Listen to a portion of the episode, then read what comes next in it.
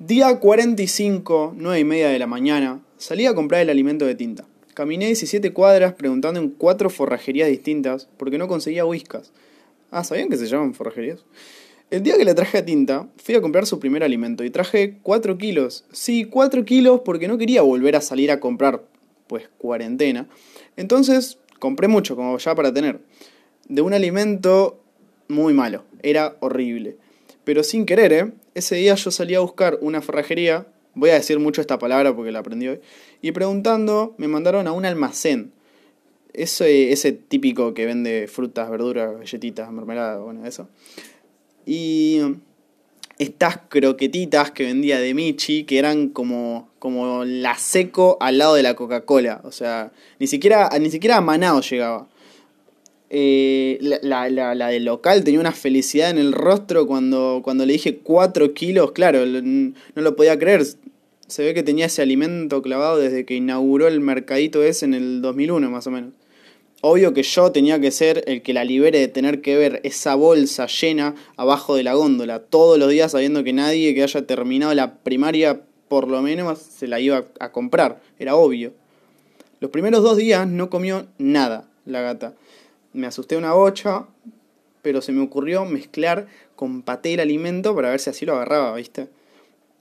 O sea, con paté. La peor mierda que podés comer, o sea, es el descarte de lo más asqueroso que le sacan a las vacas, cerdo, es como eh, los, cartílagos, todo eso triturado, es un asco.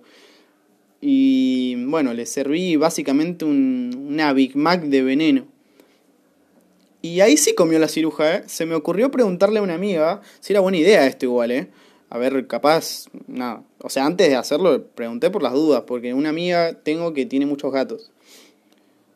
Entonces, eh, me dijo que sí, que podía darle, que no pasaba nada, pero que le compre whiskas, porque el alimento que compré yo eh, les hacía muy mal, le destrozaba los riñones. Eh, entonces, bueno, fui a comprar el whiskas, el doble salió Whiskas. No les miento, exactamente el doble me salió. Pero no me dolió igual comprarlo. Me sentía muy culpable por la mierda que le había dado a la gata antes, que se merecía un rico plato gourmet. Se enloqueció cuando lo probó. Claro, pasó de comer cartón a, caviar, no entendía nada. Ella cuando, cuando miraba el. Cuando me miraba a mí después de comer, parecía que hacía fuerza con la carita para hablarme y decirme gracias. Estuvo bien igual que, que, su primer alimento haya sido tan malo, ¿eh? Va, yo creo eso. Porque, porque cuando tu primer alimento eh, es así de horrible, valorás mucho más cuando probás algo verdaderamente rico. Y si de entrada yo le hubiese, dado whiskas, no le hubiese parecido tan delicioso como después, como, como lo gozó después. Si lo ves así, no es tan malo empezar con, con mala calidad. Esto lo aprendí por varias experiencias, porque cuando te vas a vivir solo y tenés que comprar pavaditas, uno cree que comprar la opción más barata no va a cambiar en nada. Comprás los, los fideos en oferta y la verdad que terminás comiendo cartón corrugado. O sea, comprás las mandarinas que están más baratas y terminás flasheando agricultor haciendo abono con la mandarina porque no la, no la comés ni en pedo. Para el único. Para el único cactus que tenés encima, el, el, que tenés abajo de la, de la ventana, para, para ese cactus de 10 centímetros que tenés ahí, para eso usas el abono. Las mandarinas esas de mierda que me encajaron la puta madre. Pero, pero estas cosas no las tenés que sufrir.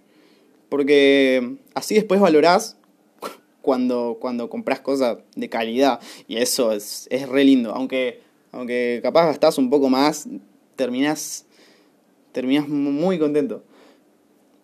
Ahora cada vez que como una buena pasta me dan ganas de, de llorar y cantar cumbia. Sin, sin, y no tomo agua, eh, ni en pedo tomo agua con, con una rica pasta, porque no quiero que el agua me limpie ese hermoso sabor de la lengua. Son, son cositas, son cositas las que antes de mudarme ignoraba y ahora son ese cantito de cumbia. Así, lo, así me sale definirlo. Bueno, chao, hasta la próxima.